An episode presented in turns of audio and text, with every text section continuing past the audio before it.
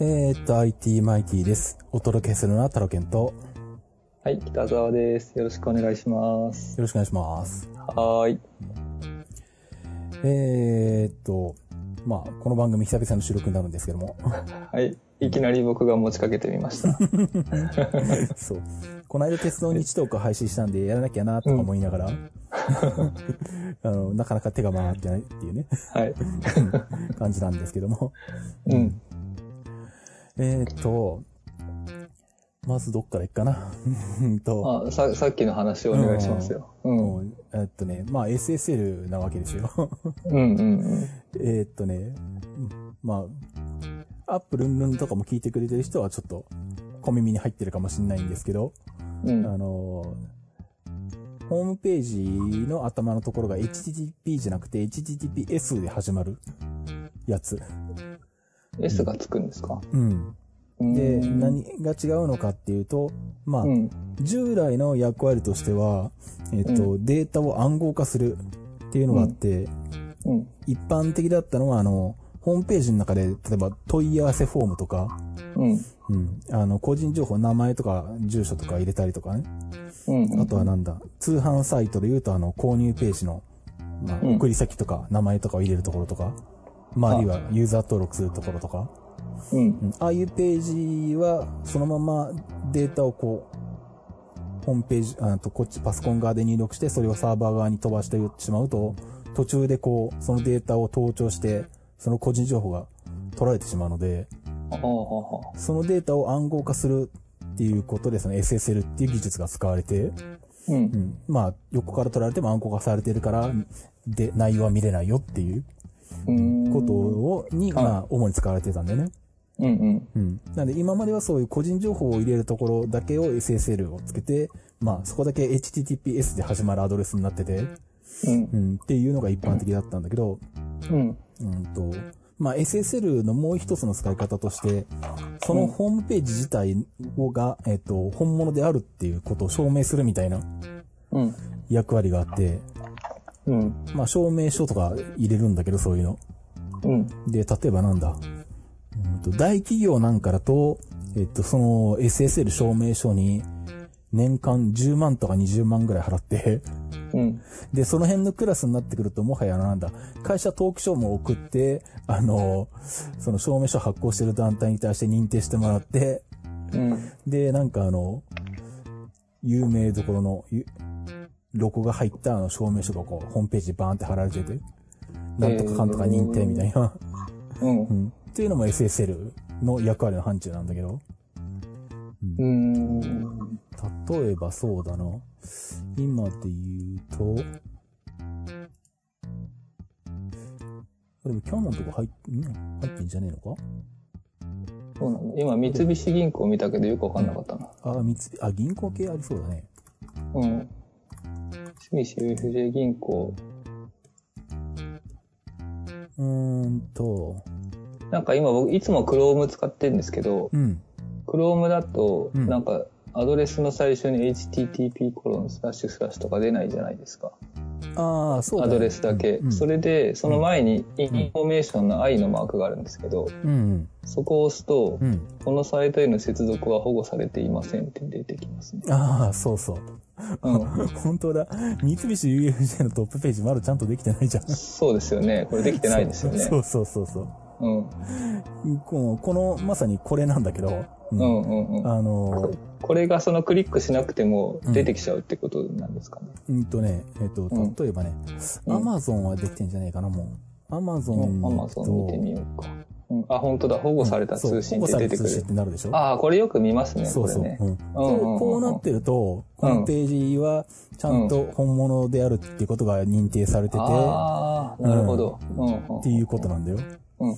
うん。で、うん。あ、鍵、鍵カッコマークが出てくる。そうで、鍵がかかってる。うんあ。三井住友はできてますね。あ、そうなんだ。うん。なるほどね。そうう。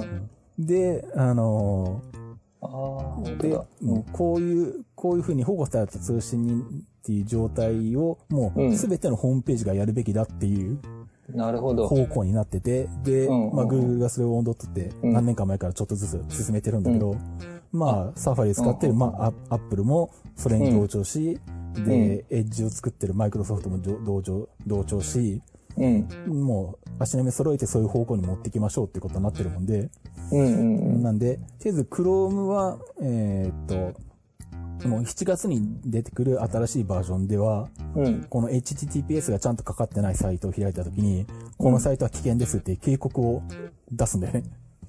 ここのところに。そうか。うんうんなので、えっと、今、ホームページ、あの、作成、制作屋さんの業界は、うん必死になって頑張って、あの、この SSL を化するっていうのをやってるんだけど、なるほど。でもそれは必死になってやってるけど、それは結構儲かってるっていう話なんですよ。多分まあもちろん仕事にもなるけどね。ねうんうんえ、いいな、ん なるほど。そうん。う。そでう、か。うんうん。なんで、えっと、ホームページ持ってる方は皆さんこれをあの、やった方がいいんですけど、うん。あの、タロケンさんのツイッターでちょっと前に流れてきましたよね。あの、シズマック保護されましたっていうやつ。うんうんうん。うん。そう。えっと、今やったら保護されてましたよ。うん。ちゃんと。なってる。うん。うん。なってるんだけど、えっとね、うん。結構これやるの大変だったんだよね。あ、そうなんですか。うん。あのーまあその証明書はもう今、なんせこういう流れで全部やれっていう流れになってるんで、うん。証明書も無料のやつがこうあって、うん。あの、レンタルサーバーとかで簡単に組み込めるようになってるんだけど、うん。ホームページの中の記述も書き換えなきゃいけないのよ。あ、そうなんですか。うん。要は、例えば、例え例えば、シズマックのページで言うと、その、トップページの中にシズマックオンラインショップのリンクが貼ってあるんだけど、うんうん。このサイト内の他のページのリンクも HTTP じゃなくて HTTPS から書く書いてなきゃいけないわけよ。そうすると、1、2、3、4、5、6、12個ページが、あ、もっとあんのか。これ全部書き換えなきゃいけないってことですか、この最初のメニューが。そうすそうそうそうげえいっぱい、。すげえいっぱいあんな、これ。で、さらに画像に対しても画像のリンクも HTTPS に書き換えなきゃいけないわけよ。ええうん。それな、アップし直すってことですか？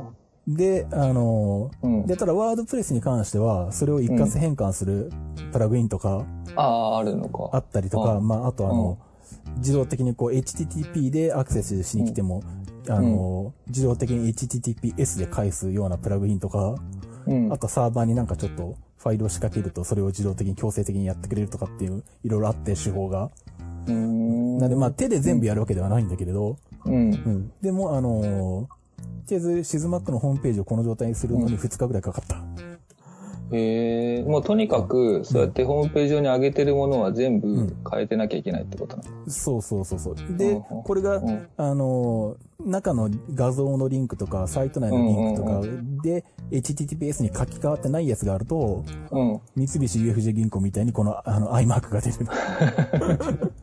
ちょっと三菱やばいですね。多分、ここはあの、あたり1ヶ月後ぐらいにまでには全部書き換えるってことですよね。まあ多分銀行はやると思うよ。多分あの、あこの間銀行名が変わったばっかだから多分大変だと思うんだけど。あれですよ、ソニー銀行もなってないですよ。あ、そうなんだ。結構大手の銀行あるな、じゃあ。うん。うん。だから結構この大手のところでもね、そんな状態なもんで、えー、それなのにもう強行的に変えちゃうってことですね。もう Chrome は、あの、アップ Google はもうあの、7月何日かにリリースする次のバージョンで、もうあの、警告出しますって言ってるんで、なんか、ヨドバシカメラの、うん。ヨドバシカメラのページはうん保護されてるのに、うん。ヨドバシカメラのゴールドポイントカードのページは保護されてないですよ。逆じゃないですか、これ。クレジットカードの方が保護されてないって。結構だから大手サイトもまだまだわたわたしてるんですね間に合ってないんだよな、結構。えまあこんな状態なんで多分あの、うん。これを、仕事としてこれをやってるあの、うん。三菱東京 UFJ のホームページ管理をしてる会社は、多分大わらわれデスマーチでやってるかもしれないんだけど、ー、そうですね。う うん。まあとにかくでもこれをやらないと、あの、ん。うん。7月からは Chrome 上ではこのサイトは危険ですって赤文字で書かれるので、えー。なんかあの、スターバックスとか行って Wi-Fi 繋ごうとすると、何でもかんでもこれは危険ですって出るじゃないですか。あ、あれは Wi-Fi があの、なんだ、暗号化されてないとかね。そうそうだそ、それみたいなもんですよね、もうね。そうそうそうそう。ひ開けば開いただけそれが出てきちゃうってことです。そうそうそうそうそうそう。えーそう。なので、そううんうんこれを北沢くんのサイトもやった方がいいよっていう。ああ、じゃあやりますよ。うん。ただ、それでも、えっとその、どどうなんですか？はいはい。どうなんですか？ただ、あのーうん。まあ、北沢くん自身には無理だと思うんで、俺がやるしかないと思うんだけど、うん。えっと、お金かかるよっていう。そうですよね。そう。いいそれはまあ、あ、じゃあ、お願いしますよ、もう。そうやって、そうやって儲けてくださいよ、この機会にも。そうだよね。なんかもう地デジ化されるから、こう、うんなんか、えテレビ買えみたいな。そうそうそう。そう、なんか、で、テレビ買い終わった後、もうどのメーカーも廃れていくみたいな。わかんないけど。まあ、それは、ウェブページにはそれはないと思うけど、うん強制的にお金払わされるパターンですね、これ。そう、だからこれ、あの、昨日お客さんにも言って、ううちに作ったホームページのことを、これやった方がいいですって話してきたんだけど、なんかこれ、あのね、無理やり売りつけるみたいで、なんかすげえ嫌だなとか思いながら、ね。説明してみたんだけど、それはでもしょうがないですよね。時間がかかる、時間はお金だからね。そうそうそうそう。うん。そうなんです。そうなのか。ええで、しかも、それじゃあ、あれだったな。あと2ヶ月後にホームページ作り変えればよかったな。そして初めからそれでできたのに。ああ、まあね、まあまあいいんですけど。なんか、え、それで物理的にっていうか、んあの、どっかタロケンさん以外にお金払う、うん。なんかあるんですか？その、そのプラグイン買うとか。あそれはない言ったそういうの。全部無料の中でできるんですか、うん。俺の作業量だけ。うん、なるほど、なるほど。うんうんそれもなんか、そっちにもお金払うとか言ったら、それこそね、なんか、液晶テレビ買えみたいな話になっちゃうから。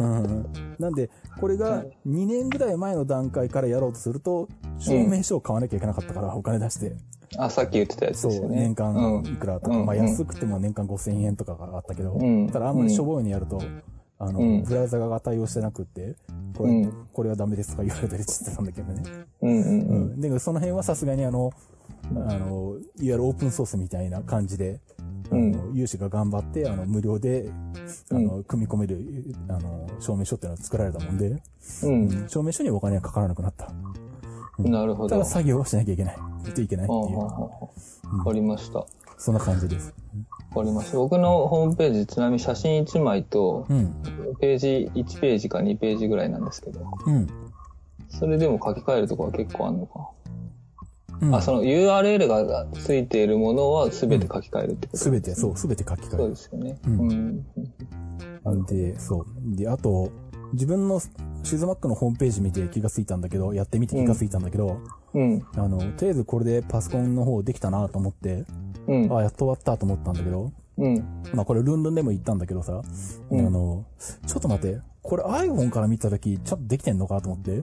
うん。要はあの、レスポンシブって言ってこう、スマホで見たときはスマホ用のレイアウトを自動的に出力してるじゃうんん。はいはい。そっちの方はどうなんだってはったと気がついて。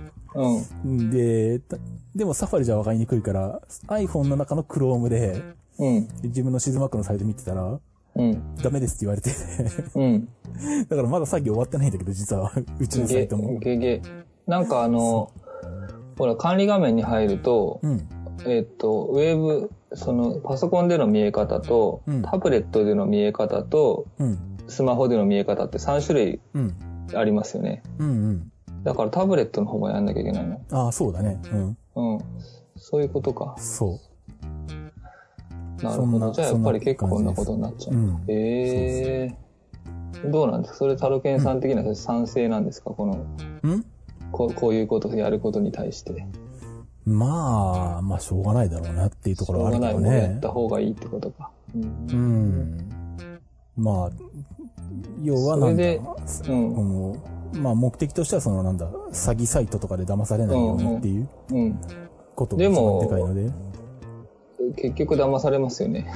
まあそれはな抜け道は、なくならないですよね。抜け道はいくらでもあるんで、うん。それはまあなくなるわけではないんだけど、しょうがないよねう。ん、うん。なるほどね。わかりました。そんななんです。固定のページ3ページって書いてあるから、6ページ分ぐらい書き直すってことか。うん。まあ多分なんか今、北沢君のサイトは多分まあ、うん。パソコン側は多分一斉置換で、プラグインで一斉置換でできるとは思うんだけどな。うん。スマホ用とかタブレット用はちょっとわかんないんだけど。なるほど。ちょっとまあこれから調べていかないと、ことですね。うん、いかないところもあるんだけど。うん。うん。そうか。三菱、三菱 UFJ できてなかったんだ。ソニー銀行もダメです。世田谷信用金庫もダメですよ。と結ゴ構銀行。ゴールドポイントカードもダメだし、あーあ、セディナは行ってるでしょ。おー JR 系ですね、セディナって確か。あー JR 東海系か？あーそうそうそう。で、エポスも行ってるね。一個ずつチェックしてる。みずほ銀行はどうだ？あ、行ってるな。おーえー、あ、そう。MF クラウド会計も行ってますね。うん そうか。富士通ってどうだ？あ、富士通も行けてますね。うん JR 東海ツアーズはできてないよ。大丈夫か？みたいなね。大丈夫か？な うーん。あ、ドコモも行ってるな。ああ、まあさすがにドコモとかになってくるとやってるだろうな。さすそうですね。うん。なるほどね。そう。そんな感じであ、すね。そうか。これはあれか。わかりました。ジムナスティックスネースはどうするんですか？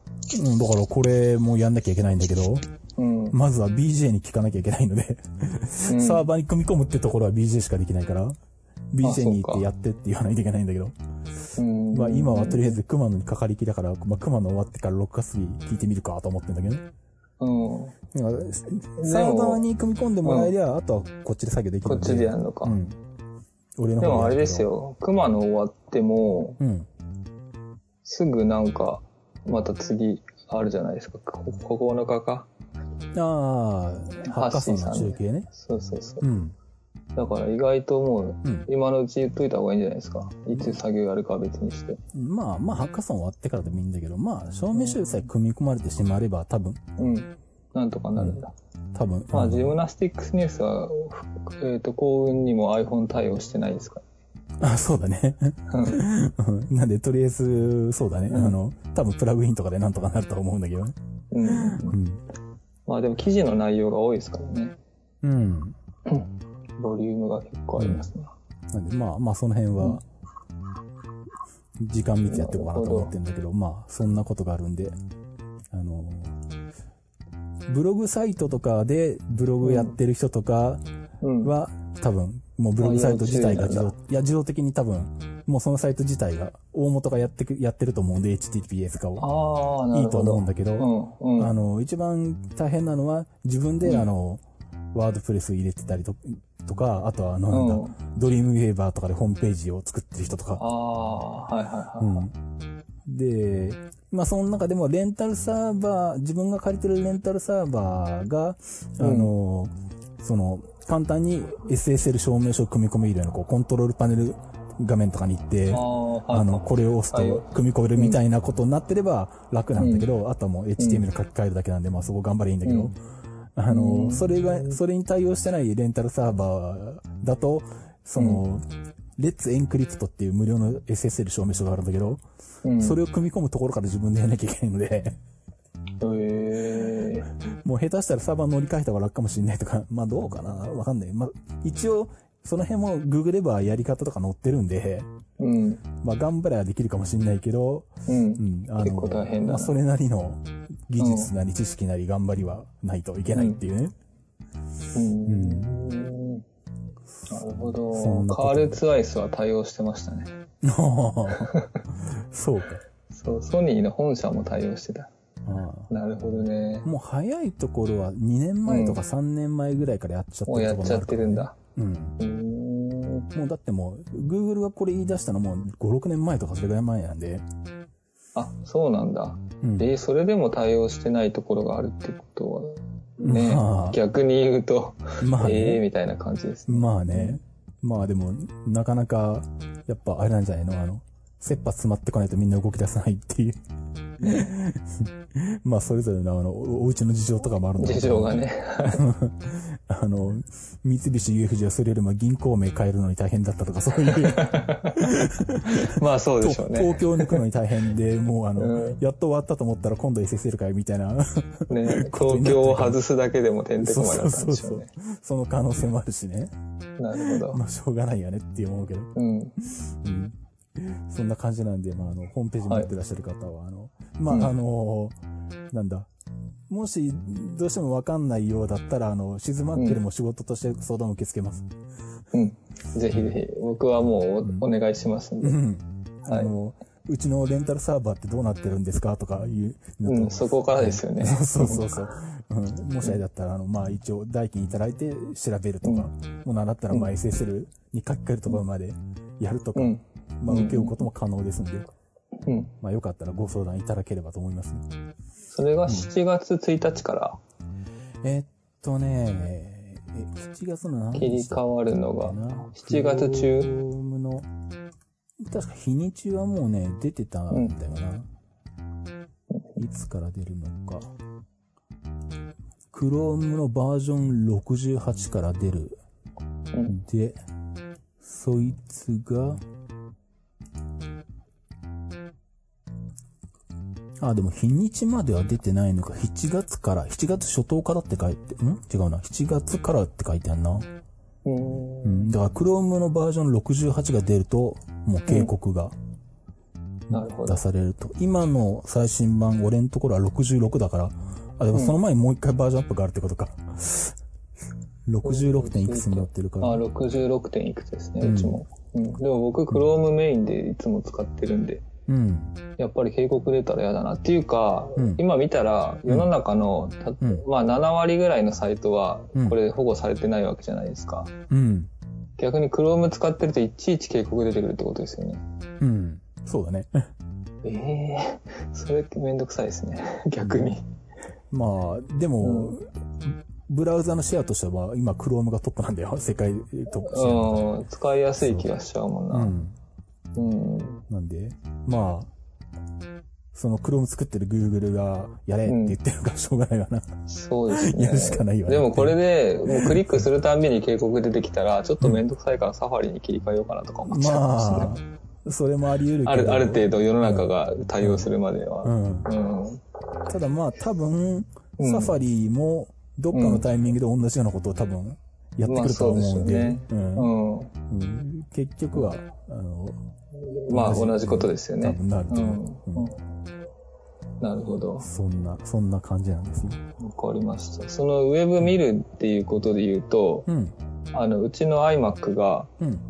あの、27インチ 5K になったんですよ。ああ、うん。うんそうすると、あの、ウェブ見るときに、うん文字とかめっちゃ綺麗に見えるじゃないですか。あ、そうだね。レティナになったからね。そうそうそう。わ、すげえ綺麗と思ったら、うん。うん。あのウェブの中に画像として埋め込まれてるボタンとかあるじゃないですか。うんうん。それがものすごいあれあれになってるんですよね。レティナの考慮してない、あの、アイコンとかそうそうそう、バナーとかう。んそうそう。で、今、あの、一番有名な Yahoo のトップページを開いてるんですけど、うん。文字も綺麗だし、うんほとんど全てのアイコンも対応されてるんですけど、うん。左、右上に閉じるっていうボタンがちょっと出てるんですよ。うん。そこはもうガジガジになってますね。そうか。そのボタン1個だけが。多分 なんか更新し忘れたんでしょうね、これね。そうか。まあ、あとはなんだ、あの、何、うん広告とかだと、ね、広告作ってる業者が、うん。出てない、あの、の解像度考慮してないかったりすると、うん そいつだけ荒いとかあるよね。ありますね。そうそうそうそう。だから綺麗なんだけど汚いっていう、このなんかうん 相反するそう。見え方になってますね。そうそうそうそう。うんそうで、だからそれは、うん各、なんだ、もうホームページに限らず、あの、各ソフトメーカーが、うんあの、Mac でレティナが出てきた時に、あの、うんレティナに対応しましたっていうバージョンアップをしてたからね。ああ、そうなんですね。うんソフトのあのメニューとかもあのレティナに対応してないっていうのがギザギザで見えてたから、うん。レティナのあー Mac が出たばっかりの頃は、うんうん。もうあの、ほぼ主だったとかみんなやったからそんなことはないんだけど、当当初はそんなだったなるほど。でも今自分が見てる例えば写真系のサイトとか、うん。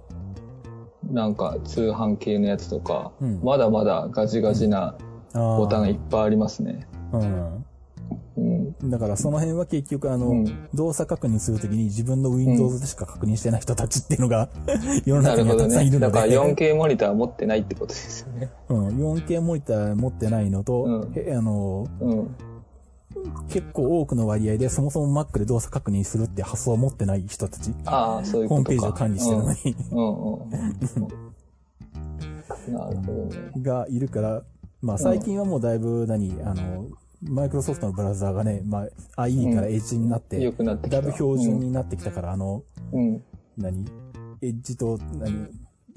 まあ、Mac 向けっていうか、サファリ向けと、ブラウザごとに作り分けるっていう作業がだいぶやったんだけど、うんうん。もう、なんだ、ホームページビルダーとかが一般的だった頃、うん。あの頃ホームページビルダーで素人の人もブログとかもまだ全然ない時代に、ホームページ作ろうとしたらもうもう、い一般の人が作るんだったらホームページビルダー一択ぐらいの時代って、うん。あの、ホームページビルダーってそもそもインターネットエクスプローラーのでの表示しか考慮してなかったね。これ、うんうんうん。だから、ホームページビルダーで作られたサイトに Mac で行くともう、レイアウトガッタガタに崩れてむちゃくちゃになってるっていうのが大量に世の中にあって、うん。あの頼むからあの、Mac の動作確認っていうかあの、画面表示の確認ぐらいはやってくれよとかやってくださいっ思て。うそう。昔はそうだったよ。十何年、十年、十年前ぐらいとかそういう 時代は。うんうんうんうん。だからそれで、うん。あれ、えっと、iMac って 5K あるじゃないですか。うん。そしたら、デジカメで言うと、うん。こう、2400万画素ぐらいあるんですよ。2200万画素ぐらいかな。うんそれ 5K だと、ん？だって4、4横、K 横がだが、って800万画素でしょ？あ、そうなのか。えっと、横が5000ピクセルあるじゃないですか。うん。僕いつも写真を納品するときに6000ピクセルで作ってるんですよ。うん。2400万画素のうん。デジカメでうん。6000ピクセルあるんですよ、横が。うん。それで iMac のモニターが5000ピクセルあるんですよ。うん。何万画素なんだ？要は 2560×1440 が縦横2倍になったんだよね。そうそう。だから、えーっと、これは、あ、そっか、1400万画素か。レティナだ、レティナ 5K だと1470万画素、それぐい。らい、あ、それぐらいなのか。うんじゃあそうでもないか。いや、なんか、その、あ、だから、あ、そうか。うん。その、例えばホームページの、そういう、いろんなちっちゃいし四角いバナーとか文字とかが、全部倍になっていくから、うん。また転送速度とかも結構ね、表示速度とかにも関わってくるのかなっていう。そうそう。うん。あと、スマホとかだと、その時はパケット置くことになるよね。うん。うん。あと今、あの、せっかく新しい Mac にしたのに、うん。大問題が発生してて、ほう。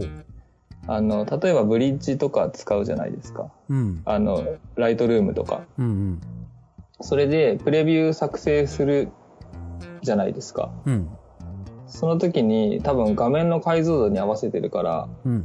プレビューで作られる JPEG 画像が多分5000ピクセルかける 3000ピクセルぐらいの作ってるんですよ、多分。あ、そうか。そそうか。う。今までは2000ピクセルでよかったのが、ああ。5000ピクセルの画像を作ってるから、また、また、このプレビュー作る速度が遅くなってるっていう。ああ。そうか、そうなるよね。なりますよね。そうか。それで、そう、だからこの前もちょっと 4K の動画作ったんだけど、うん。あ、4K やっと見れるようになって嬉しいと思ったんだけどう、ん。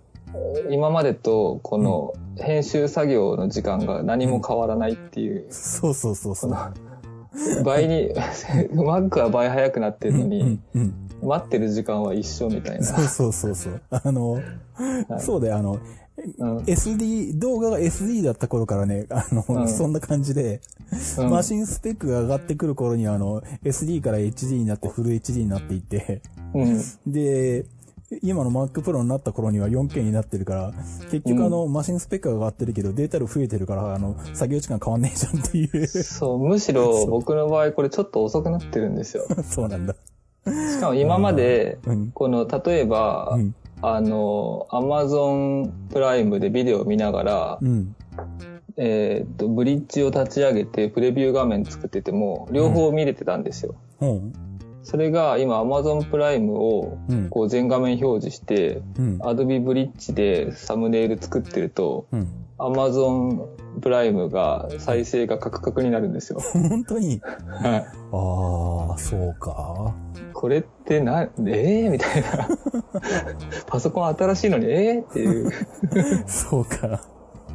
これなん、何がいけないんですかね今メモリーが16ギガなのがいけないんですか関係ないやー ?64 ギガにしなきゃいけないの何がいけないんだろう、これ。ブリッジってさ、うん。処理に GPU 使ってんのかどうなんだろうな。GPU 使っ、使う、使わないスイッチがあります。ああ。で、今はオンなの？そのスイッチは。うんちょっと今見てみますね。多分オンにしてると思います。ああ。試しに外してやってみてどうか。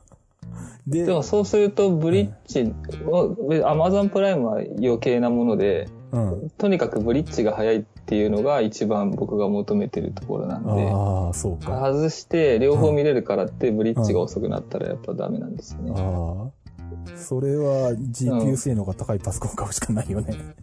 ええ一応、一応プロ、iMac Pro じゃないけど一番早いやつ。グラボ、グラボで外 CT で上げた？あげましたよ。?CT はいで。多分、なんかその、うんえっと、多分、いいやつにしましたよ、多分。VRAM8 ギガのやつにした？ちょっと待ってください。今見ますから。えっと、概要ストレージ、どこだっけ？あ、間違えた。概あ、ぐぐるぐるした。う、なんでぐるぐるしてるの？あ、えっと、システムレポートで、えっと、どこに書いたんだっけ？うーんとえね、っどこだ？と、ディスプレイとか、あ、グラフィックスあった。うんグラフィックスの Radeon Pro 580、うん。8192メガバイト。ああ、じゃあ、うん。VRAM8 ギガあるのか？そうですね。VRAM8 ギガあってそれか。うん。ああ、それはもう、iMac Pro 買うしかないね。ゲーゲーゲもしくは、あの、eGPU とかね。ー。あれってでも20万ぐらいするんですよね。いや、なんか、eGPU のケース、この間 BJ がヤフオクで2万ぐらいで落札されてたって言ってたよ。ええー、そんな安いの？ケースだけね。うん。ケースだけっていうか、なんかケースとなんかそそこそこのグラボが入ってる状態でとかって言ってたけああど。、そっか。あと、それと、に伴いですねう、ん、えっと、僕の命の綱である、うん、フォトメカニック5。うん。あの、体操の写真1万枚見るソフト。うん。これが、多分、プレビューが、うん。えっと、HD サイズぐらいのプレビューを作るんですよ、こいつは。うん。えっと、だからそれが拡大表示されて見えてくるんで、うん。画像がぼやけているっていう。ああ、そうか。画像がぼやけた状態で全画面表示するっていうね、ああ、状態になっちゃって、そうそうそうだからもしくっきり見たかったら画面の半分ぐらいのサイズにしながらセレクトしなきゃいけないっていうああ。状態。それはソフト側がまあ、対応しないってことだよね。そうそうそう、そうなんですよ。だから、ちょっとうん逆に見づらいなみたいなことになっちゃってますよああ、そうね。いうことか。うん。うんうんうん。この今2つの大問題。でも別に Amazon プライムは別に再生しなくてもいい話なんでいいんですけど、うん。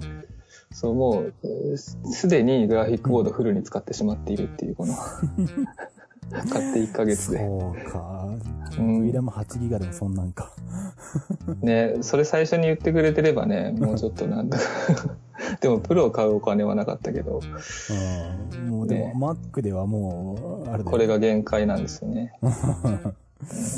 Mac Pro か iMac Pro しかないよ、みたいなね、この余裕うは。ん。で、ほら、まうんなんか今30、買った値段が35、6万だったんですよ。その他もろもろ入れて。うん。それだったら、もし iMac Pro が出てたら一番下の機種とかでも買えたのかなと思って。あそのあ。35、6万だったら。ね、Mac Pro ってこと？ああ、そう、Mac Pro がもし出出てたらね、来年ってなっちゃったから買えないけど。ああうん。うん。ああ、みたいなね。うん。まあ、でも多分30万の Mac Pro はね、うん、それ買っただけだと、。いや、そうん、性能もそんなでもないし、あの、うん。それ買っただけの状態で使うのは厳しいと思うよ、多分。ああ、やっぱそうなのか。最近その、iMac でいう、うん。iMac でいうモニター抜けた分、なんかもうちょっと中身濃くなってるみたいなイメージだったんですけど。うん。いや、まあ、性能、うんマシン性能的にはそうなんだけど、うん。あの、メモリが最小限しか入ってないとか、ああ、そうか。SSD が2ボロしかないとか、ああ、じゃあまあしょうがない。どっちにしても、あの、そのままじゃ多分使えない。なるほどね。うん。まあ、うん。そんな感じで。でもただ iMac のモニターはすごい綺麗ですね。ああ、そうだね。ご 5K って初めて使ったんですけど、うん。もっと早く使ってればよかったと思った。ああと、音がもうめっちゃめちゃいいんじゃないの？あ、でもね音はね、僕、あの、スピーカー違うスピーカーから、うん、やっちゃってるんで。で、元々本物の音もちょっと聞いたんですけど、うん。もともとついてるやつも、うんだけどやっぱり外付けスピーカーの方が音は綺麗でしそうか。た。そこはちょっとあんまり使ってなかった。そうか。うんうん。うん。そうそう。うんでもモニターがすごい綺麗で、うん。それでもう一つ問題があって、うん。5K モニターがあまりにも綺麗すぎて、うん。僕の映像の HD のモニターがしょぼく見えちゃうっていう、すごい残念な 結果がうん。ありまして、今ちょっとやばいんですよ。うん。それはもう買い替えるしかないんじゃないのかな。で前は12.5インチだったんで、うん。iMac と映像のモニター2台並べて、うん。で、映像のモニターの方で画像処理をして、プリンターとも色合わせてってやってたんですよ。ああ、21.5の iMac だったのか。今まで。そうそうそうこれが27になったんで。そう、27で 5K になっちゃったから、作業スペースがかなり広くなったんで、うん。なんかデュアルモニターにする意味がなくなってきちゃったんですよ。まあ、そうだろうね。で、今日はうん映像のモニター消して作業1日やったんですけど、うん。全然モニターの大きさ足りちゃってるんですよ。それはもう27様々なんじゃないのそれで。そうですね。それで、うん。えーっと、映像のモニターこれ16万円したんですけど、ヤフオクでいくらぐらいになるのかなと思ったら、うん。3万円ぐらいなんですよ。3万か。困ったなぁ世の中の進歩早いですね、本当ね。うん。液晶もそうだね。うん進歩早いね。それはね。そうですね。それででも、ね、だから、本当は、本当はっていうか、そのえ映像のモニターを 4K のモニターに買い替えても、うん。買い替えるのかと思ってたんだけど、うんもともとじゃあもうモニター1枚でいいのかなとか思い始めて。うん。まあ、足りてるんならいいんじゃないの？それで。そうなんですよ。でそれでもう一個の問題は、うん。プロとして写真を印刷所に出す場合に、うん。まあ、い映像のモニターはもちろん超キャリブレーションされてて、ああ。まあそれと、まあほとんど見た目一緒に上がってくるような状態ではあるんですけど、うん。iMac のプロファイルの iMac っていうやつは真っ青じゃないですか。モニターが色温度的にね。うん。そうそうそうそう。それで、それを今度僕の持ってるうん。スパイダー4、うん。あの、からキャリブレーションするうん。うん。センサー、うん。スパイダー4スタジオっていうの6万円のやつを持ってて、うん。それで iMac 新しいやつをキャリブレーションすると、うんモニターが真っ赤になっちゃうんですよ。あ、そうなの？はい。そそれって多分その、センサーがうんこのパネルに対応してないのかなと思って、ああ。その、うん。キャリブレーションするやつはいつぐらいに買ってたのそれは2012とか3とかそれぐらいですね。ああ。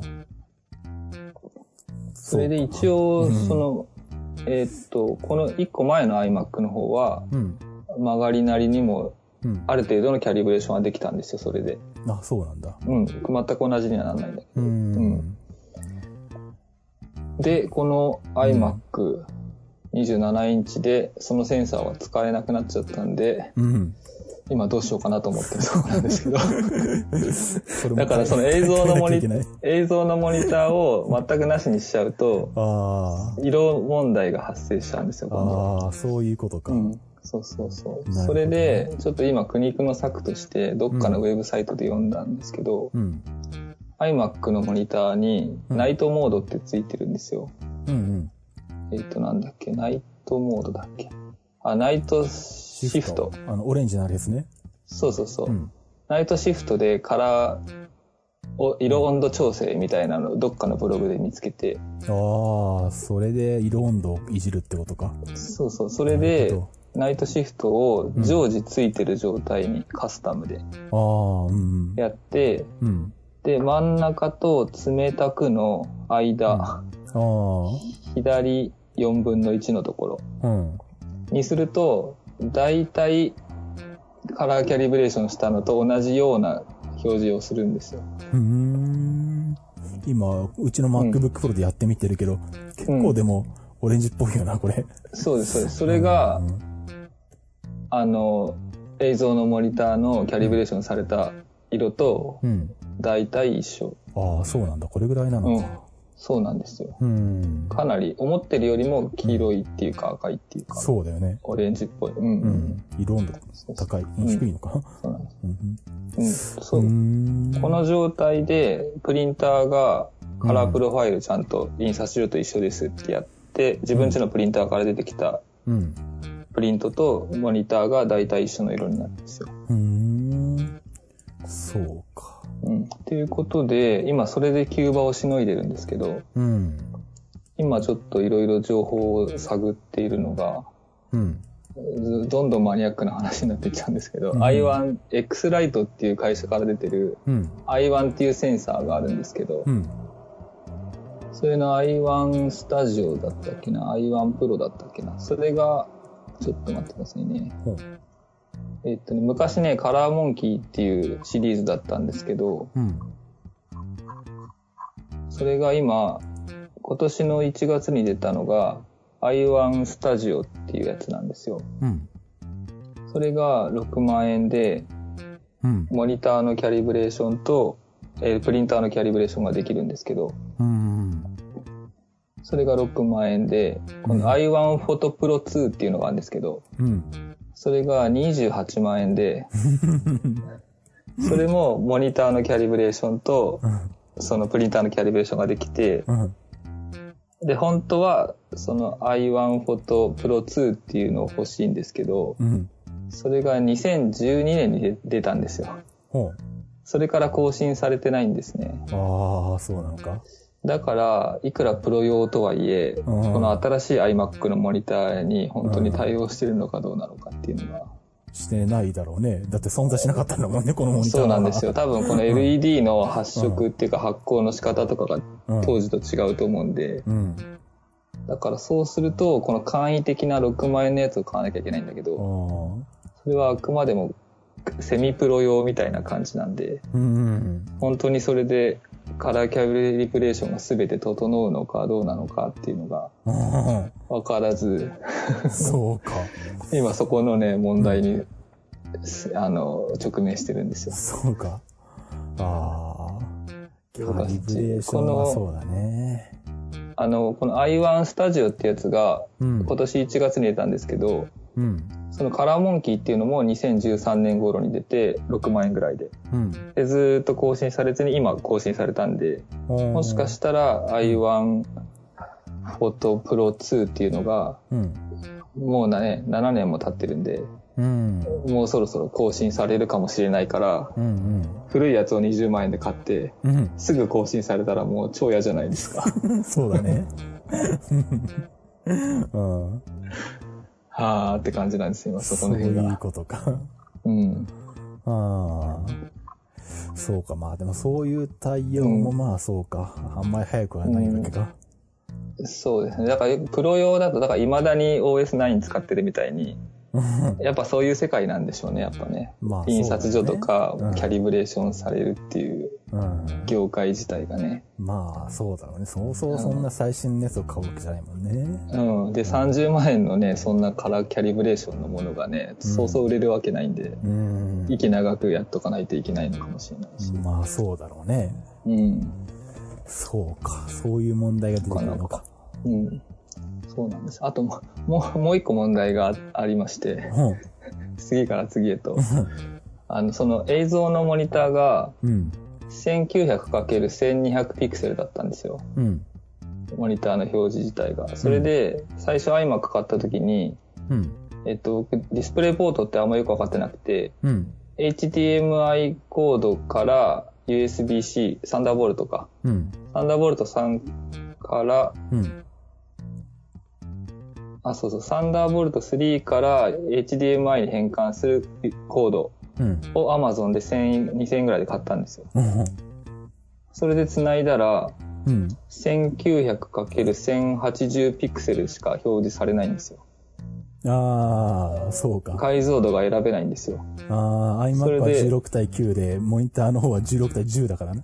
そうそうそうそう、うんそれで上下に黒いラインが出ちゃって、うんで、それをヨドバシに聞きに行ったんですよ。うん。ヨドバシのアップルセンター、アップルの黒いよポロシャツ着てる人に、うんそういう状態なんですけどどうすればいいんですかって言ったら、うん。アップル純正のサンダーボルトから HDMI に変換するアダプターを買って、うん。4K 対応の HDMI コードを買ってつなげば大丈夫ですって言われて、それその場で1万円で買ったんですよ。1万2000円ぐらいだったかな。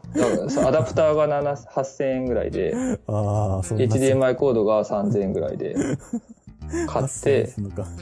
うんうん。持って帰ってきて繋いだら、うんできないんですよ。え、そうなの？うん。えっと、1900×1080 うん。しか表示されないんですよ。うん。解像度も選べないんですよ。うん。で、あ、すげえムカつくと思って、うん。あの、アップルに電話したんですよ。うん。そしたら向こうも調べてるんだけど、うん。なんでそれでできないのかわかりませんみたいなこと言ってて、あ、それはアップルなの電話？アップルの人が、そう電話の人が、うん。うん。うんいや、それ絶対できるはずですみたいなことをずっと言ってて、うん。でもできてないから、うん。うん。なんだろうなと思って、うん。前繋いでたコード見たら、あれこれ HDMI じゃねえじゃんと思って、ディスプレイポートじゃんと思って、ああの、HDMI みたいだけど、うん半分四角いやつ。それねうん。あ、これ違うと思って、今度 D HDMI じゃなくて、ディスプレイポートから USB、あ、違う。あ、USB3.0 に行くやつ。うん？えいえっと、USB3.0 からうん。ディスプレイポートに変換するコード。あ、サンダーボルト3からディスプレイポートね。うんうんうん。だだけど、Amazon の中では USB3.0 からって書いてあるんですよ。あ、そういうことか。うんううん。ん。でそれを買って繋いだらできたんですよ。うーん。1900×1200 が表示されたんですよ。うーん。全面。うん。そしたら、アップルから電話かかってきて、うんこの前は申し訳ありませんでしたと。うん。問題解決しましたかって言われて、ああ、しましたよって言ってあげたんですよ。うん。そしたら申し訳ないんで、うん7400円相当のアップル製品を差し上げるんで、うん。あの、ホームページの中から選んでくださいって言われたんですけど、7400円って何の金額なんですかそのあアダプター、あアダプターかアップル純正の、そうか。うんそう、サンダーボルトからうん。HDMI に変換するアダプタうんうんうん。ーの金額が7400円ぐらいだったんですよ。ああ、そういうことね。うん。うんで、7400円相当のアップル製品を差し上げるんで、ホームページから選んでくださいって言われて、わ、かりましたって言って選ぼうとしたら、うん。3ディスクの64ギガのうん。USB メモリうん。ぐらいしかなくて、それ、それどうなんですかって言ったら、うん。アップル純正品じゃないと変えられませんと。え、でもホームページにの。載ってましたよって言ったら、うんいや、ごめんなさいって。うん。アップル製品にしてくださいって言われて、そうなんだ。うんアップル製品の7400円のものって、アダプターしかないんですよ、もう。ないね。そうだね。そう。で、結局もらったのが iPhone の、うん。あの、イヤホン3000円分ですよ。3200円か。は いあ、そうなるのか。そうそう、それしか選べなくって。ああ。でもまあでもまあそれをもらいました、僕は。うんあ、そうなんだ。はい。そのイヤホンで今収録してますけそうなんだ。ど。はい。役に立ってるんですけどね。はい。そうなんだ。え、アダプターは何？返品とかにはなんないよいや、もう何、返品も何もしなくて、そのまま商品あげますっていうことで。あ、そうなんだ。へえ。んそうそう。それで結局もうアダプター使えないんで、うん。あの、ヤフーオークションに出しちゃったんですけど、あ、そうなの？はい。それでもサンダー、ボル HD、ト、サンダーボルト3から、えそいつは HDMI だったんだっけ？そうです、そうです。あ、なんだ、俺に言ってくれれば。あ、欲しかったですか？うん まあ、ああれば、あれば使うけど。でも、一応ヤフオク出した4500円ぐらいで売れましああ、そうなんだ。た。うん。まあ、それでもかなり赤字ですけど。そうだね1万1000円出したんで。そうだはいね。しかも、アップル製品って箱破っちゃうじゃないですか。ああの、海苔でベタベタにくっついてるから、ああ、そうだね。うん、出す時点でもう箱ビリビリになっちゃうから、そうだね。へ返品できないですよね、あれね。いやー、するんじゃないか？アップルわかんなえ、いけど。は箱破っちゃっても、ヨドバシ持って行って書いてくださいって言うんですか？ああ、よ、あ、そうか、ヨドバシで買ってるのか。うん。どうなんだろうね。どうなんですかねわ。かんないけど、その辺は。うん。まあでも一応その事件をすべすべてクリアしました。そんないろいろあったんだ、そね。れで、そのアダプターに1万5千円ぐらい全部トータルうん1万6千円ぐらいかけたのに、うん。最終的には映像のモニターいらねえんじゃねえかっていう。やばい、やばいって思って。そういうことか。なるほどね。今ちょっと悩み中です。ああ、その iMac の方での色問題がもし解決したら、うん。もうちょっと映像のモニターいらなくなっちゃうかなとあ思あ、まあそうだろうね。うん。そうか。まあ、キャリブレーションはそうだな。難しいというか、大変だな、それはそうなんです。もともと難しい分野のね、感覚的なものもだいぶあるし、うんそうだよね。うん、もともと難しいんですけど。うん。そう。あとその昔はね、映像のモニターって言ったら一目置かれるようなね、うん。あ、やっぱりプロの、そうやって友達のとことかね、デザイナーさんのとこ行って、あ、やっぱ映像使ってんだ、みたいなうん。感じあったけど、うん今、ほとんどのデザイナーさんみんな iMac で仕事してるし。で、それを、なんか、あ、iMac でやってんだ、みたいに思ってたんだけどう、ん。あれこれでよくね？みたいな。ちょっと考え方が変わってきましたね。そうん。ああ。まあ、うん確かにね。iMac だって、Mac Pro なんか買う、買う気になんないから iMac 買うしかないもんね、みんなね。そう。あとまあほら、デザイナーさんはそんなに超ハイスペックはいらないうん。職業だからう、ん。そうだよね。ううん。ね、ビデオと写真の人はね、超ハイスペックが欲しいけどう。ん。うん。そうだよな。そうなんですよね。かといって Mac mini じゃダメだしな、みたいな。うん。そうそそう。するともう一体型の iMac しかないっていうね、選択肢が。うん。そうなるあとなん、なんとなくあの P3 が規格があるじゃないですか。うんうん。モニターの色の。うん。あれは結構合ってるんですかね。ちゃんとキャリブレーションしてるのかな ?P3 としてしっかり一台一台。うん、どうなんだろうね。ね、うん、それがね、しっかりしてるんだったら、ほら、ジムナスティックスニュースの写真の仕上げるときに、うん。もうただ、その iMac っていうやつで、うん。あの、カラープロファイルを、うん。ちょっと青いけど、それでもうやるしかないっていうことですよね。ああ、まあそうだね。そうする、そうすると iPhone で見ても iPad で見ても、うん。iMac で見ても大体一緒の印象になるってことですよね。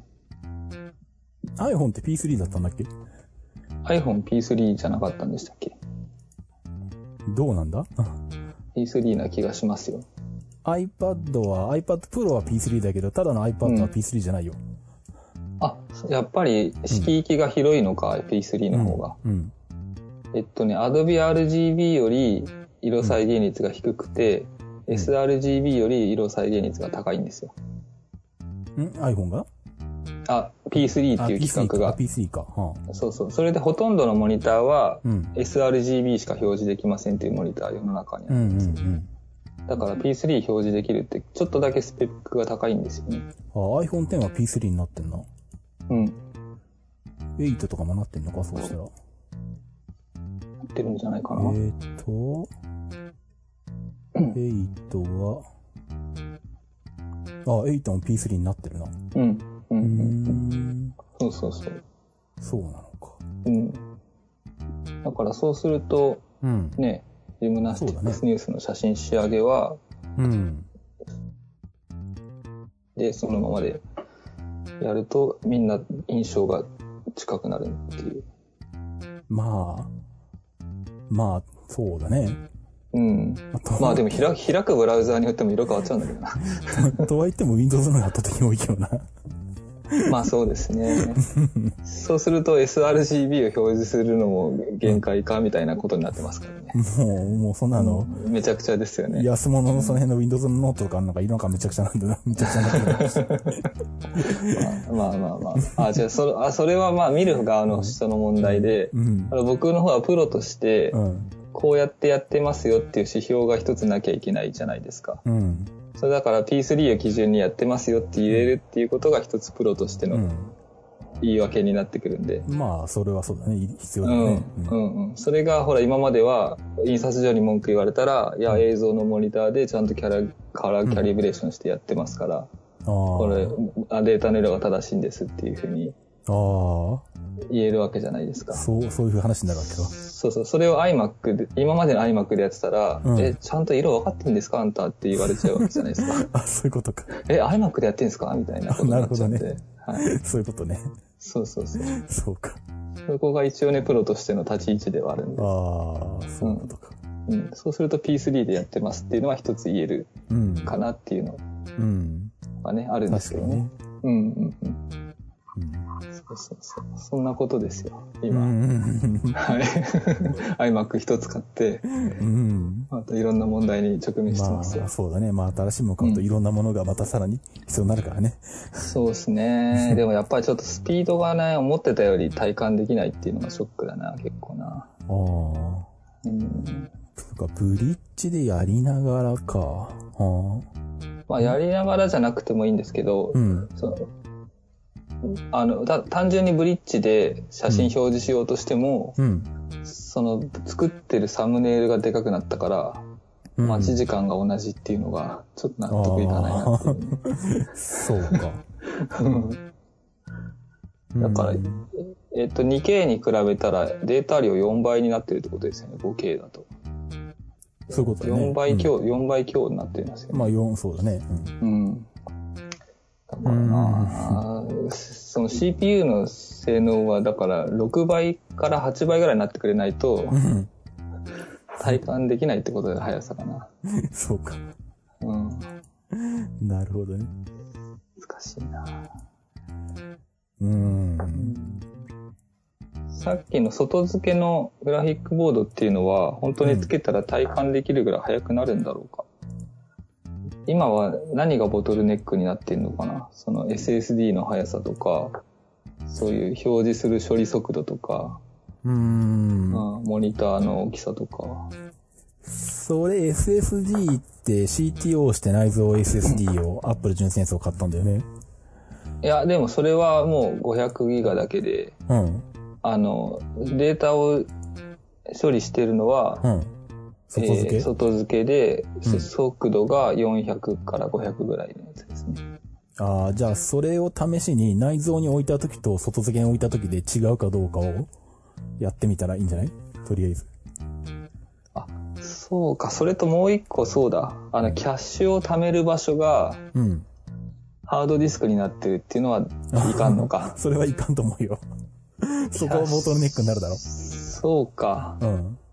じゃあそこをちょっと今内蔵にし、でもキャッシュってもう何テラとかになっちゃうからな。ああ、そっか。内蔵にするとどうなんだろう。そっか。でもそこは早くないとダメですよね。それはそうだよね。うん。そうやって一個一個ボトルネックを潰していかなきゃいけないんだよね。うん。なで、多分内蔵 SSD はうん、一番早いんですよね。一番早い、まあ、どれぐらいだ、MacBook Pro と一緒なのか、一緒だとしたら、最大書き込み 2TBps とか出るんで、2, 2テラ BPS? うん。そう。ちょっと待ってなんで、外付け SSD と比べても4、5倍違うからね。い。マジか。うん。ここに入れてみよう。ちょっと待って。ここに新しいフォルダを作って。iMac についてるのって MacBook Pro 2016以降と一緒なのかな ?SSD。どうなんだろう？それどこで見ればいいんでしたっけ？この Mac についてで見れんのかな？メモリー、ストレージ。出ないんじゃない？測らないと。ブラックマジックのあの、あ、そっか。ちょっと今。あ、でもブラックマジックって、うん。あの、OS が入ってるところは測れないんですよね。そんなことないっけ？あの、なんだ、自分のユーザーフォルダの中とか書き込み権限あるところを指定すればできるよ。大丈夫なのか。うん。ああ、そんなに速くないです。1700、1900、ああ、でもそんだけ出てたらまあ十分。うん。1900と1800。そうですね。あじゃあ1900ずつです。あじゃあまあ MacBook Pro とほぼ同等か。同等か。うん。じゃあこれで今、これで作れ。プレビューを作れ。そうすると前のタロケンさんちで、うん Mac Pro でプレビュー作れってやった時には、うん。128ギガでしたっけ、メモリ。あタロケンさんの Mac Pro って。Mac Pro? Mac Pro は64ギガ。あ、64ギガ、あの時一気に使い切りましたね、確かね。ああ、そうだっけ。あの Mac Pro 体験会で行った時にそこでブリッジ開いてう、ん。プレビュー作れってやったら、そうだっけ。うん。で、途中まではすごい早かったんだけど、メモリ使い切った時点からうん。ちょっと遅くなるみたいな。ああ。でもあれもでも何年前だっけ？あれからまた、もうだって5年ぐらい前だよ、それ。ブリッジの方の仕様も変わってるかもしれないですもんね。そうだね。もっと GPU の方になんか重きを置いてるのかもしれないし。うん。うーん。そうか。今ちょっとやってみてるんですけど、うん。早くなってんのかな？ああ。うーん。ちょっと体感、体感できるほどではないあ、そうなんだ。ああ、ダメだな。やっそうか。そうか。ぱり3000枚フォルダーに入ってると、うん。ちょっとやっぱ、ああ、ダメですね。うん。そうするともうやっぱり GPU 性能がボトルネックなのか？メモリ増やしたら早くなるのかな？どうなんだろうね。どうなんですかね。メモリ今16ギガなんですけど、うん。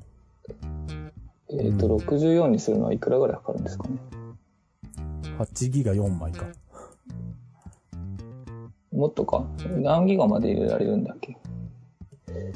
ろうん、最大いくつだ ?128 まで入れれるのかなでもそんなに入れたらいくら社外品とはいえめちゃ高いですよね。128はさすがに高いだろうな、きっと。そこまでは設備投資はできない。iMac 用のメモリ、ここじゃない。iMac 用のメモリ。メモリは32までしかできないのか。32なのか。それ多分アップ公式32だけど、本当は64とかなんじゃない、あ、そういうことか。ああ、ああ、64あった。64までできるけど、うん。公式でやると15万4千円プラスだよ。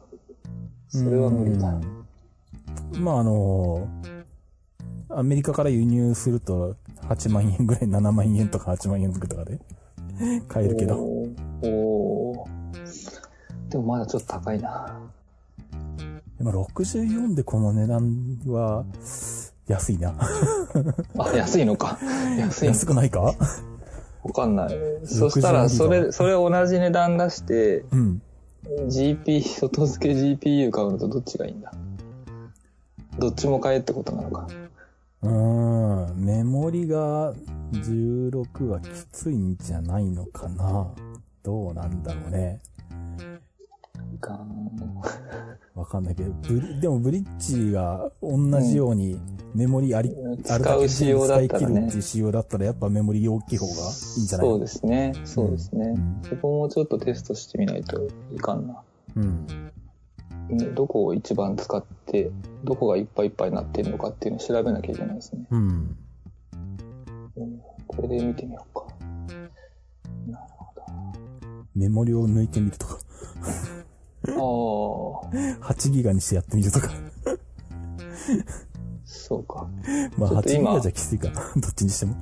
あの、なんだっけ、アクティビティモニターを開きながら、うん。今、ブリッジでサムネイルを作らせてみてますね。うん。そうすると、CPU は、1、2、3、4、5、6、7、8分の4個が、うん。4、4個がかなり使われてますね。1個飛ばしで4個ってこと？1個飛ばしで4個。ああ、うんじゃあ、あの、あれだ。あの、ハイパースレッティングは使ってないってことだ。うん。で GPU のグラフはほんのちょっとしか動いてないな。ほぼ動いてないな、これ。どういうこと？え、GPU のグラフってあるんだっけ？ありますよ。GPU の履歴っていう窓があります。ん ?GPU の履歴？あ、本当だ。うんあ、いつの間に増えたこれ。そうなんですよ。この前僕も見つけたんですよ。あれ？いつできた？これ。なかったでもそれ。重要でしたよね。すごい使いたいなと思ってた、そう、これが欲しい。かったんだよ。ね。お、いつの間にかついてた。こんなところに。だけどこれ見方がちょっとわかんないのが、うん。この前 4K の動画を吐き出しながら、うん。この開いてたんですよ、この枠を。うん。GPU の履歴を。だけど、下、もう5分の1ぐらいまでしかこう、メモリーが動かないんですよ。こんなに広い窓なのに、うんどこまで行ったら一番上なのか、グラフの長さがよくわかんないっていう。感じだったんですけど。ちょっとタルケンさんも、だからなんか書き出しながら、うんこ。れ開いていてみてください。どこまで行ったら使い切ってるのかがちょっといまいちわかんない。そうだな。今ちょっとなんか、適当な動画データねえのかと思って探してんだけど。うん。うん。あれ、GPU をオンにするっていうボタンがないな。ブリッジの中に。うーん。うんデフォルトでオンとかなのか？フォトショップの方には確実にそのボタンがあるんですよ。ああ。うん。それは絶対あるんだけど、うん。ブリッジの方にないな。データが軽すぎて何にも動かない。あるじゃないですか。た体操の 4K 動画が恐ろしくたくさんあるじゃないですいや、それは Mac Pro に繋がってる、ハードディスクに繋がってるから、MacBook Pro の中にはないんだよ。か。そうか。うんあれ？ブリッジにないな。ちょっとじゃあ、えっと、ライトルームを開いてみよう。ライトルームは GPU 使えるのかな？ライトルームをクラシックと二つに分かれたもんな。あ、そう。なんかね、クラシックの方を僕使ってて、うん。クラシックじゃないやつは勝手にどんどんクラウドに上げていっちゃうんで、あ、そうなんだよね。そで、う。クラウド2ギガしかないから、うんもう何もできないですよ、2ギガじゃ。あれ、あの、停止ボタンを押しとかないとね、勝手にあの、同期するから、常に。ねうん。そうそうそう。あれ前にあの iPhone でテザリングした時に勝手にやられて大変な目にあったんで俺。一晩で10ギガ全部使い切りやがって、うし。ムカつくとか思いながら。だってね、そりゃそうですよ。体操の撮ってたらすぐ行っちゃうし、うん iPhoto ね、同期しただけだってそんだけ行っちゃいますよね。うん。あ、ライトルームの方はね、うん。GPU を使うってあるんで、おー、そうなんだ。ライトルームでなんか重たいデータ読み込んでみようん。うと。ダウンするかな。そうか、MacBook Pro は2個出るんだな。ん何が？あ、2, 個2個ついてるんですか？あの、チップセット内蔵の GPU と外付けの GPU と2個搭載してるから。ええー。で、勝手に切り替えて使ってるんで、効率いい方を。あ、そうなんだ。うんへえお、今ちょっとライトルームで写真を取り込み始めたら、ちょっと動き始めましたね。うーん。でもグラフ下から四角3つ分しか動いてない。うん。あ、でも CPU がものすごい動き始めましたね。ああ、そうなんだ。こっちの方がすげえ動くな。あまあ、Amazon じゃないよ。今 YouTube を再生させて見てるんだけど、うん。あ、ちょろっと動くな。そう、このグラフがね、どうやってもちょろっとしか動かないんですよ。うん。だからどんだけ使ってんのかよくわかんないっていう。うーん。まあでも、この通りの割合なんだろうね。他のやつがそうっていうことは。CPU とかメえ、でモリとか。も、例えばこの CPU の履歴っていうところで言うと、うん。この四角いドットが、うん。下4つが赤で、うん。その上にまだああ、10個ぐらいいつくじゃないですか。あ、緑のところが。うん。縦の列で言うと15個ぐらいあるじゃないですか。うん。この、えー GPU の方は、今4つぐらいしかついてないんですよ。四角が。そうだね。それぐらいしか出ないね。2つとか4そうそうそうそうつとか。うん。だからそれが同じような、こう、うんグラフにしといてくんないと、性能を使い切ってるのか、ほんとちょっとしか使ってないのか、その違いがよくわからないんだよあまあ確かにね。な。うん。うーん。どうなんだろう。あ、でも CPU 全開まで全部全開まで使ってる。やっぱりライトルームでやった方がいいのかな、ブリッジより。うん。メモリーは5ギガしか使ってないし、CPU は550%使ってる。うん。まあ YouTube いくつか同時に再生させるってやっぱ CPU の方はそこそこ上がるけど、GPU はあんま上がんねえな。うん。うん。どういう感じなんでしょうね、これね。うん。まあこの通りなのかな、やっぱ使ってる割合が。でもそうすると、外付け GPU つけても、うん。あんまり効果ないってことそんなことないですよね。うーん。もっともっと GPU を使えるソフトっていうのがあるのかな、なんか。もうそうなってくるとそのソフト側の仕様になるからな。うん、だからブラックマジックとか使えとかそういう話なのかな。 DaVinci Resolve とか使うと、最新だからそういうのに対応してるみたいな。うん。でもそうなってくると、あれなんで、またこの辺になってくると Windows 自作ユーザーとかの方が詳しいと思うんだけど、うん。このソフトはこの GPU に最適化して作られてるからっていう風に、もう GPU もあの選ばなきゃいけないみたいなことなんだよね。そうですね。なんか、レッドのカメラ使ってるとロケットなんとかをつけろとかね。そうそうそうそそうう。いうことですよね。このソフトは NVIDIA の方に最適化されてるから、あの、うん GT1060 とか1080買えみたいな。多分そういう話なんだな、きっと。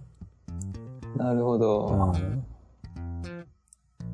そう、あ、そうすると、そうこう話しているうちにですね、えーっと、えーこれが終わって、あれ？どうなってんだっけ？これをクリックして、ってことはこれは Mac Pro でもこいつが出るってことか？あ、全然、ライトルームの方がうん3000枚のプレビュー、今話してるうちに終わっちゃったから、うん。ライトルームの方が早いんだな。うーん。そうなんだ。あ、じゃあやっぱりブリッジはちょっとやめてライトルームにしような。うん。もともとブリッジしか使ってなかったんですけど、うん。あの、ライトルームで、ミディコントローラーで、うん。コントローラーで、こう、ハードウェアで、うん。この色のコントロールができるんですよ。あー。なんて言えばいいんでしょう、これ。操作できるってことだね。そう、あの、僕、ミディコントローラーでう、ん。2、4、6や、え16個ダイヤルがついてるやつを買ったんですうんうんね。うんそれを3回スイッチ切り替えられるんで、48個ダイヤルがあると一緒の。ミディコントローラーのダイヤル一個一個に、これは明るさとか、これはコントラストとか、全部割り当てて、うん。えーそれで使ってるんですけど、うん。そうすると、例えば、ちょっとトリミングしたいなと思って、うん。切り抜きソフトを選んでて、さて切り抜いたよってやって、うん。カーソルは切り抜きソフトなんだけど、うんミディコントローラーの明るさを暗くするってやると暗くなるんですよ。ほーだからいろんな作業を同時にできるっていうか、うん直感的にこう、いろいろコントロールできるんで、そう、例えばブラシツールで顔の暗い部分を明るくしようって明るくしてて、うんあ、全体的に明るくなりすぎたと思ったら、うん。ブラシツールやったまんま全体の明るさを暗くするとかできるんですよ。ほー。それを今、ね。うん。そうそう、今までは一回一回カーソルでう、ん。そこの位置に戻って、こう、くマウスでクリックしながら右に左にこう、カーソル動かしてたのが、うん。全部ダイヤルでできるんで、ああ、そういうことか。それをね、使いたいなと思って、ライトルームも使い始めて、うん。ただまだちょっとその操作自体はやっぱり熟練が必要なんで、うん。そういうことか。うん。体操みたいに大量なデータを処理するのにはちょっとまだうまくいかないんですけど、1枚だけ綺麗な映像、画像を作りたいっていう時は、そのダイヤルで操作でいろいろやってうーん。なるほど。はいるんですよね。そうそうそう。うん、だから、そうか、大量なデータのセレクトにも、ライトルームの方が表示が早いっていうことが今判明しました。よし。だからブリッジからどんどんどんどん離れていっちゃうな。なるほど。うん。いいことか。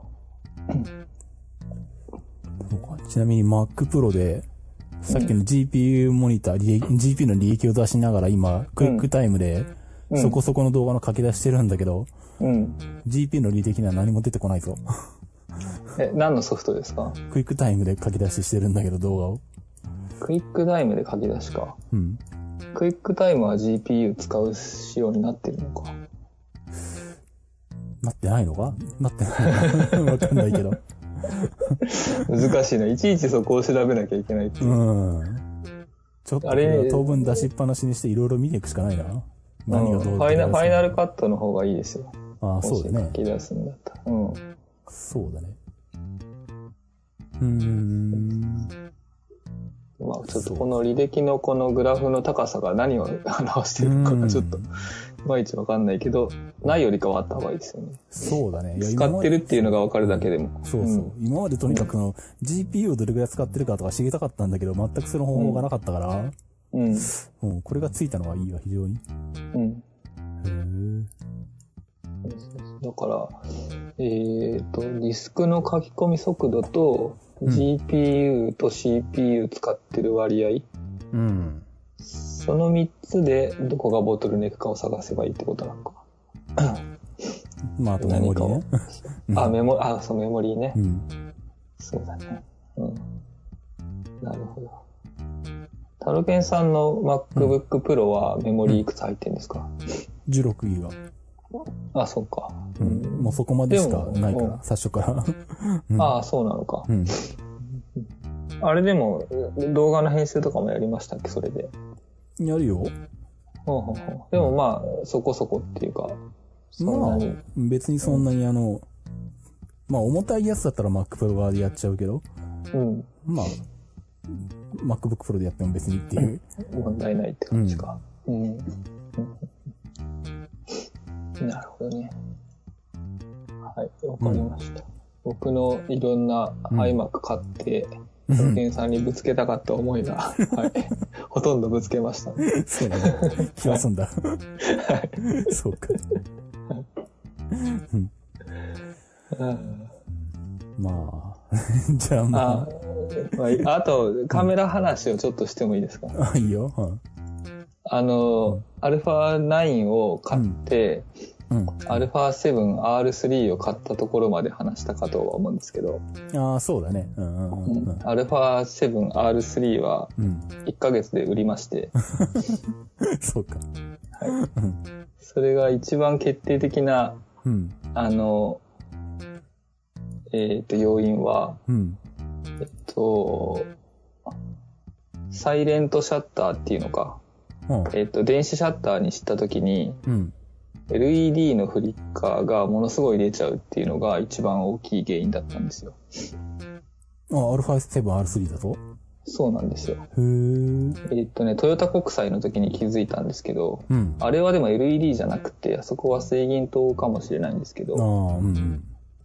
なんか、蛍光灯とか、うんほとんどの水銀灯っていうのは、フリッカーが出る時に、うん。右半分が赤いとか、左半分が緑とか、うん。そういう大きく半分に分かれるような色の、こう、分かれ方をするんですよ。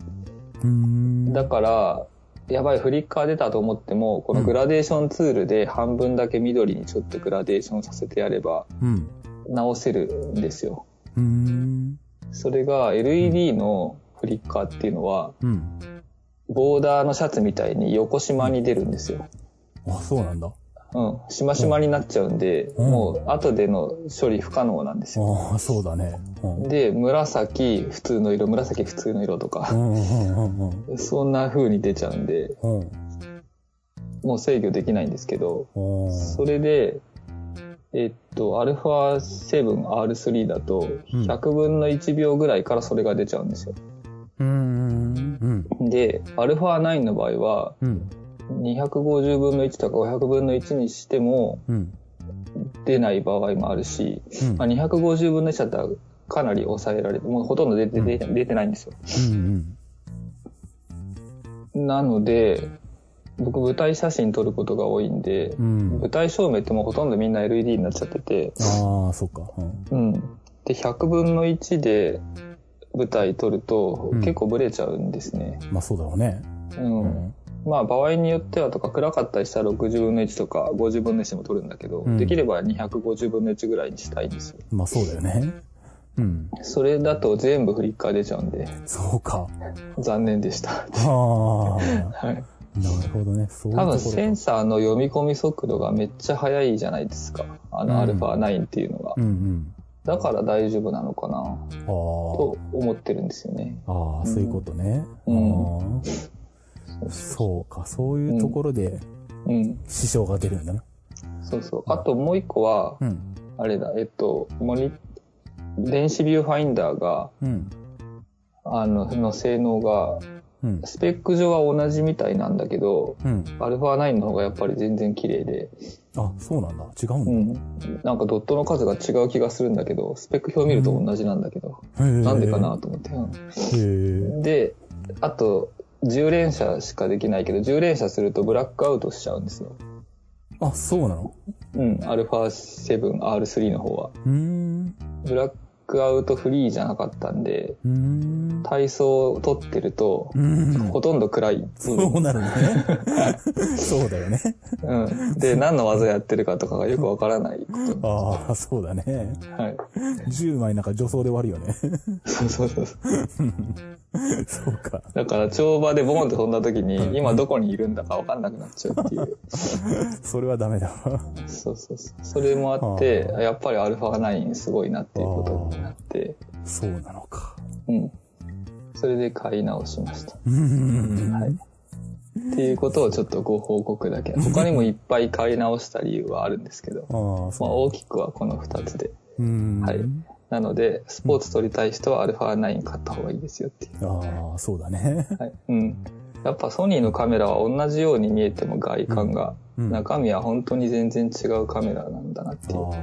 あ。味付けが極端だなっていうのが多分いいところだと思うんですよね。なるほど。ちゃんともうカメラごとにコンセプトがちゃんと決まってるんだそうね。そうそうそう。うんうんうん。そういうことだからなんか、未だに、こういろんな業界で、フラッグシップっていうこの、うん。アルファ9はフラッグシップだとか、うんバンディ X マーク2がフラッグシップだとか言ってるんですけど、うん。うんそういうカテゴリーはもうないですね。ああ、うん。そうか。撮る目的に特化して、そうそうそそう。そうれぞれ、こう、うん。特徴が違うっていうことなんだね。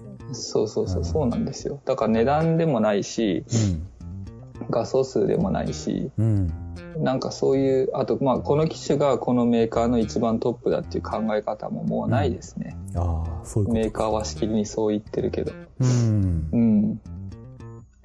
なるほどね。そういう時代に突入してます。あはい。あまあ、そんだけあれだよな、うんシチュエーションによって、い求められるものが変わるってことだよね、やっぱ。そうですね。うんそれで結局、だから α92 台にして、うん。よしと思ってたら、うん。あの、えーっと、駅張りポスターの仕事が来まして、うんえー、これだったら4000万画素欲しいと思って。今度は画素数が足りないと。そうなんですよ。あーと思って。もうあと1ヶ月早くこの仕事が来ればもそうか。う。だから多分、あとまあ2、3ヶ月のうちにうん。また買うかもしれないですよ。画素数高いカメラを。そうなのか。はい。だからもう大変なんですよ、もうカメラマンは。大変だねはい。そうか。ああ。やっぱり、うんあの、その B 前とか、大きい、これが大きくなりますよって言われて、うん。レタッチやってると、うん。その当倍でこう、プリンターとかで出してみると、あ、うんまつげ見えてねえじゃんとか思うと、あやっぱり4000万画素だったらこれでまつげまで映ってんだろうなっていうあ。。ああ。まあ、そうなるよね。うんでかいとね。そう。で、一応ね、ほら、プロって言ってるわけだから自分で。うん。そこは妥協しちゃいけないよな。うん。そうか。難しいですよ。本当に。そう。そうして結局、いろ、いろんなカメラを持ってなきゃいけなくなるみたいなね。そうですね。フィルム時代だったら本当にカメラね、3, うん3種類あれば。うん。いや、でもまあそんなことはないな。フィルム時代はフィルム代もかかったし、ね。そうか、まあね。でもフィルム代はクライアントが出してくれたんですよ、昔は。あ、そうなの？関西費っていうのがあったんですよ、別に。ギャランティーと関西費っていう請求書は別で、うん。でギャランティーは10万円です。うん。関西費はフィルムを20本使って、うん。えっ、と、ベタ焼きっていうコンタクトシートを取って、うんプリントして、だから15万円ですっていうの別々に請求書が出たんですよ。うん。あ、そうなんだ。へそうそうそう。え。それがデジタルになって、うんはい、一食単に10万円でお願いします、みたいな感じになっちゃう。そうか。SD カードは繰り返し使えるよね、みたいな話だよね。もう僕が SD カードにここ1年で何万円使ってると思ってるんですか？2万5千円の SD カード4枚も買ってるんですから。10万の SD カード。そうですよ。8テラバイトのこのハードディスクをもう Amazon の見たらこの製品はもう6個持ってますって出てますから。おいおいおいと思って。あなたは6回購入しましたって。そうそうそうそう。え、8、8テラですよ、これ。あ あ、6, 6個以上だな、もう。な。でもなんかちょっと寂しかったのが、その8テラ2個か、あ、えっと、うん。2000、あ、1995年からうん。2012年までのデータが、うん。ちょうど8テラバイトの中に収まってて、うん。2013年からうん。2018年までのデータが今8テラバイトのうちの7テラぐらい使ってるんですよ。うん。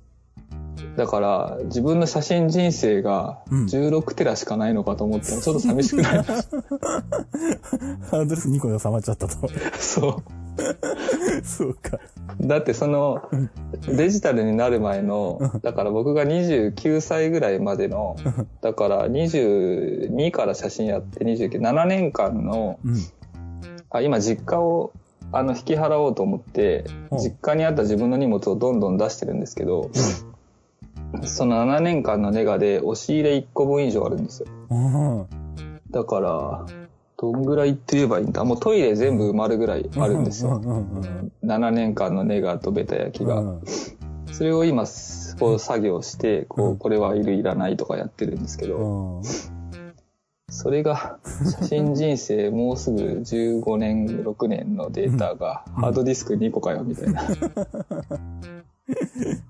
それがあと3年ぐらいするとハードディスク1個で収まるみたいなね。そうですよね。きっとね。そうなんですよでその割にはうん。去年のうん。ジムナスティックスニュースのうん。撮影したデータがうん。もうはな8テラバイトいってますから1年間で8テラバイトですあそれはうん。あのしゃもう体操はデータがでかすぎるんでうん体操は体操で撮っといて別別のねハードディスク、はいはい。ムービーとね。うん。